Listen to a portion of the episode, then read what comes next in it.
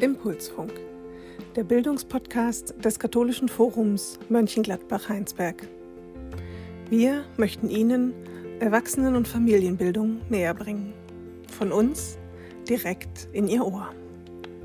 Religion, Familie, Leben, Beziehungen, Politik, Kultur, Gesellschaft, Gesundheit, Kreativität und Spiritualität. Unsere Themenvielfalt ist unsere Spezialität. Schön, dass Sie da sind. Herzlich willkommen zu unserer zweiten Folge im Impulsfunk-Podcast. Heute liest der Autor Kurt Lehmkuhl aus seinem Buch Kohlegier. Kurt Lehmkuhl ist ähm, langjähriger Lokaljournalist im Kreis Heinsberg und Autor. Er hat mittlerweile zahlreiche Krimis geschrieben, die immer hier in unseren Regionen angesiedelt sind. Er greift dabei auch oft aktuelle Themen auf und so sind für uns vor allem die Bücher rund um die Braunkohle immer interessant sein Buch Begraben in Garzweiler 2. Das ist jetzt schon 20 Jahre alt, aber es ist eigentlich aktuell und zeitlos, als hätte er es gestern erst geschrieben. Denn die Problematik der Braunkohlegewinnung, die Auswirkungen auf Mensch und Natur, die sind seit damals ja eher noch schlimmer geworden. Das sagt er selber über sein Buch und hat daher vor drei Jahren einen weiteren Krimi geschrieben, der die zunehmende Umweltzerstörung und die fehlende Nachhaltigkeit der drei Tagebaue im Rheinland zum Inhalt hat. In diesem Buch mit dem Titel Kohlegier geht es ähm, um den pensionierten Kriminalhauptkommissar Rudolf Günther Böhnke, der auf Bitten seiner Partnerin seine idyllische Eifel verlässt und im zerrissenen rheinischen Revier den Mord an einigen Studenten aus Aachen untersuchen soll. Und bald steht er vor einem schier unbezwingbaren Berg von Fragen, nicht nur wegen der undurchsichtigen Verbrechen, sondern vor allem auch wegen Sinn oder Unsinn der drei gewaltigen Braunkohletagebau. Viel Spaß dabei.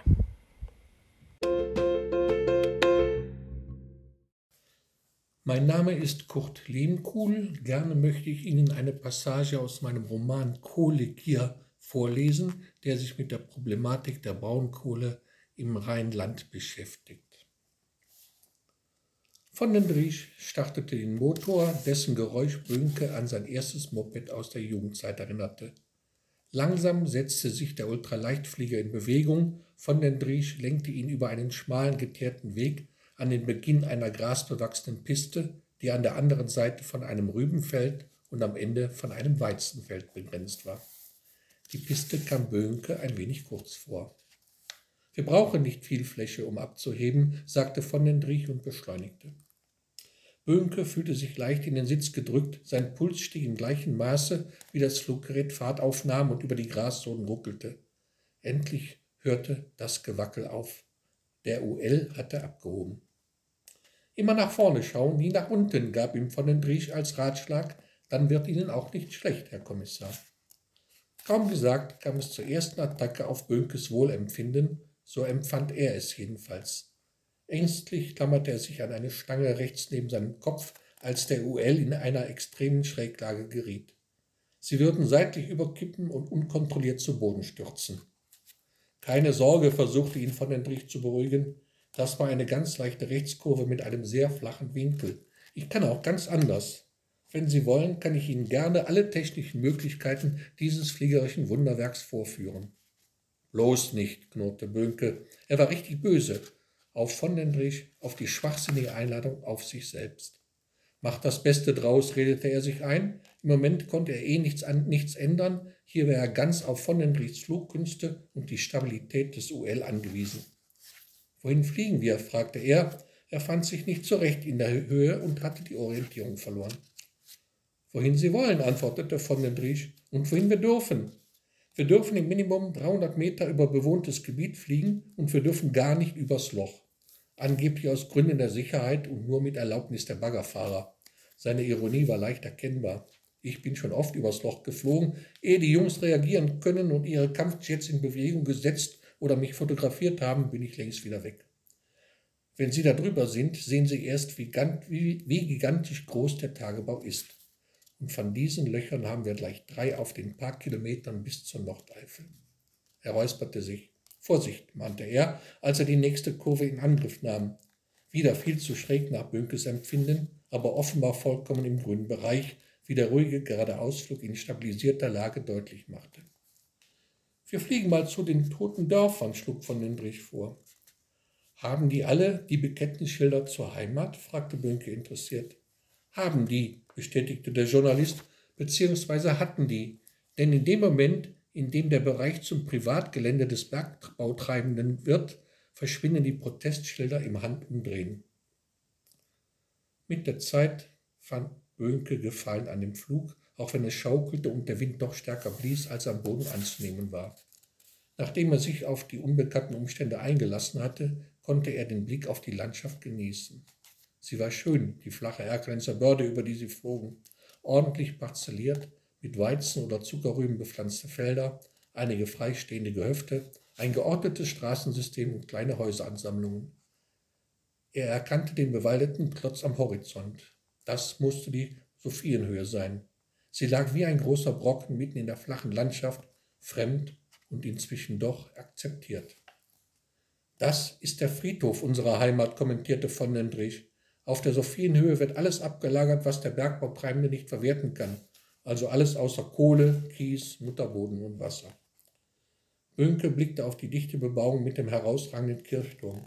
Das musste Erkelenz mit der Pfarrkirche St. Lambertus sein. Der Kirchturm war angeblich der zweithöchste im Erzbistum nach dem Kölner Dom.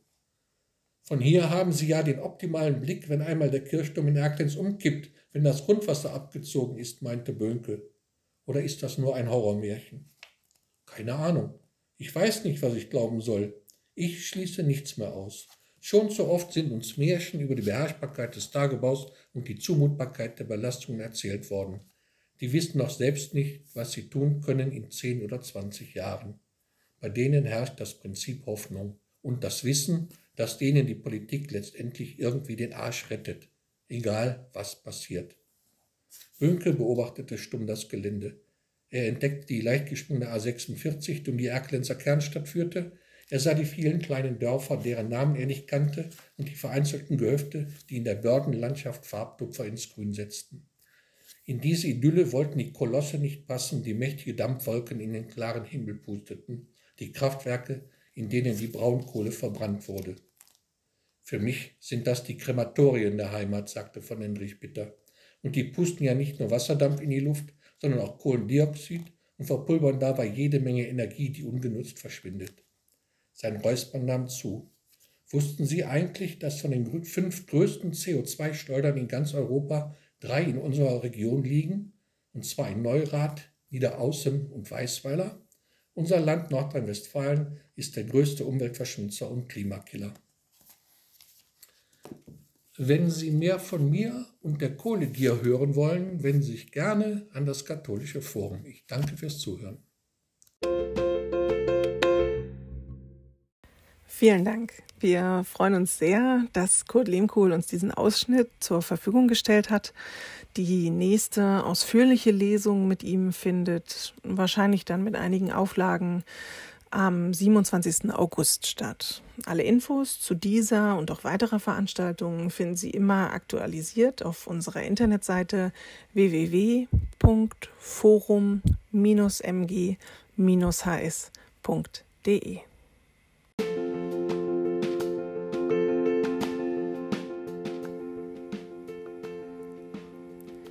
Danke, dass Sie uns wieder zugehört haben. Wenn Ihnen der Podcast gefallen hat, lassen Sie uns gerne ein Feedback in den Kommentaren da. Bleiben Sie gesund und uns gewogen. Vielen Dank und bis bald.